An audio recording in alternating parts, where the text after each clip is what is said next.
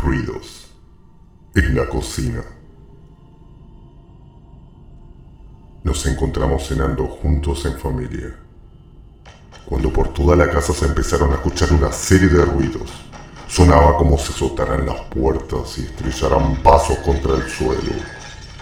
Mi esposo nos pidió que permaneciéramos en nuestros lugares mientras él se levantaba a averiguar.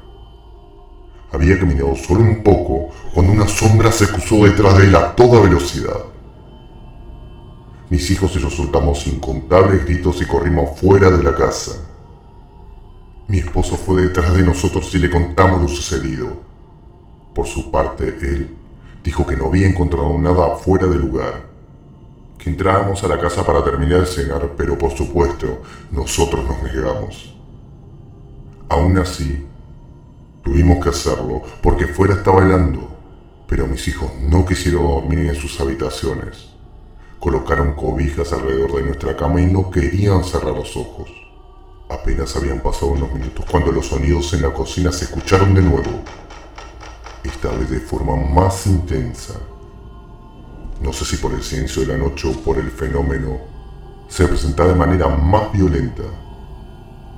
Mi esposo bajo combate en mano fueron unos minutos de silencio y él subió corriendo, sin el bate, el rostro descolorido y muy asustado, apenas podía ni articular palabras.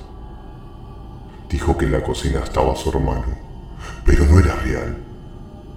Estaba traslúcido y con una gran herida abierta en su cabeza. No sabíamos qué hacer.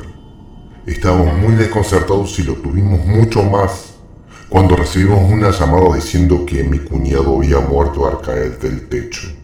De inmediato, pensamos que el fantasma de su hermano se había hecho presente porque culpaba a mi esposo de su muerte, pues habían quedado de acuerdo en reparar el techo juntos.